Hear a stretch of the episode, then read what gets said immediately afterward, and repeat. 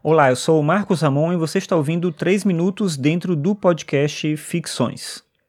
Faz alguns poucos episódios, no episódio 124, eu falei sobre quadrinhos digitais e sobre a minha dificuldade de ler quadrinhos no smartphone, no computador, em algum lugar que não seja no próprio papel. E aí a Karen, que é do podcast Spoilers e que já participou aqui do Ficções na época da, da campanha O Podcast é Delas, ela me mandou uma mensagem indicando o aplicativo que é o Comixology. Eu acho que é assim que pronuncia. Eu baixei o aplicativo para ler quadrinhos, ela disse que tem uma experiência bacana de leitura de quadrinhos nesse aplicativo, eu baixei ele e quando eu acessei a primeira vez eu descobri que é um aplicativo que foi adquirido pela Amazon. E aí você associa sua conta da Amazon e você pode ler quadrinhos que você compra pela Amazon ou dentro do próprio sistema do aplicativo. Eles têm um Unlimited também, da mesma maneira do, da versão do Kindle, que você pode fazer uma assinatura e ler vários quadrinhos e tal.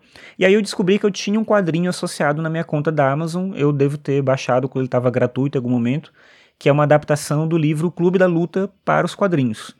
E aí eu fui testar ele e é bem bacana porque você pode usar o aplicativo no celular, no smartphone, usando uma mão só. Enquanto você está segurando o smartphone, com o polegar você consegue fazer todas as ações que você precisa. Então, por exemplo, quando você abre um quadrinho, a tela toda do smartphone vira uma página do quadrinho. Mas tem coisas que não dão para ler direito, né? Tem algum balão de fala que está pequeno, uma legenda e tal. E aí você dá dois toques com o polegar na tela, naquele quadrinho que você quer, e ele dá um zoom. Você dá dois toques mais uma vez e ele diminui o zoom. Você dá um toque no lado direito da tela, se você estiver lendo um quadrinho ocidental, e ele passa para a página seguinte. Você dá um toque no lado esquerdo e ele volta para a página anterior. Então dá para fazer tudo dessa forma, facilita bastante.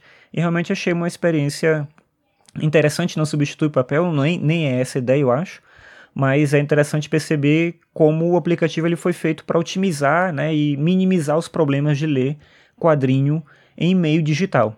Mas aí, pensando nisso, eu vou deixar o link do, do aplicativo no post, se você quiser, lembrando que você pode acessar tudo em marcosramon.net barra ficções.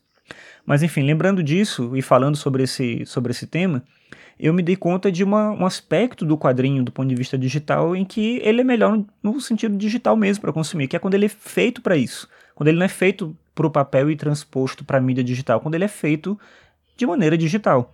E na Bienal de Brasília aqui a gente é, acabou tendo contato com isso. Eu, minha esposa e meu filho, a gente foi na Bienal no dia 18, que foi o dia que abriu aqui em Brasília, vai até o próximo domingo, e a gente foi participar de uma oficina de quadrinhos. Tem uma seção de quadrinhos lá, com várias coisas para você poder comprar, e tem oficinas também. A gente vai fazer uma oficina de quadrinho com dois quadrinistas aqui da cidade, que são o Lucas Gerri e uma quadrinista chamada Gabriela, mas que assina como Love Love Six.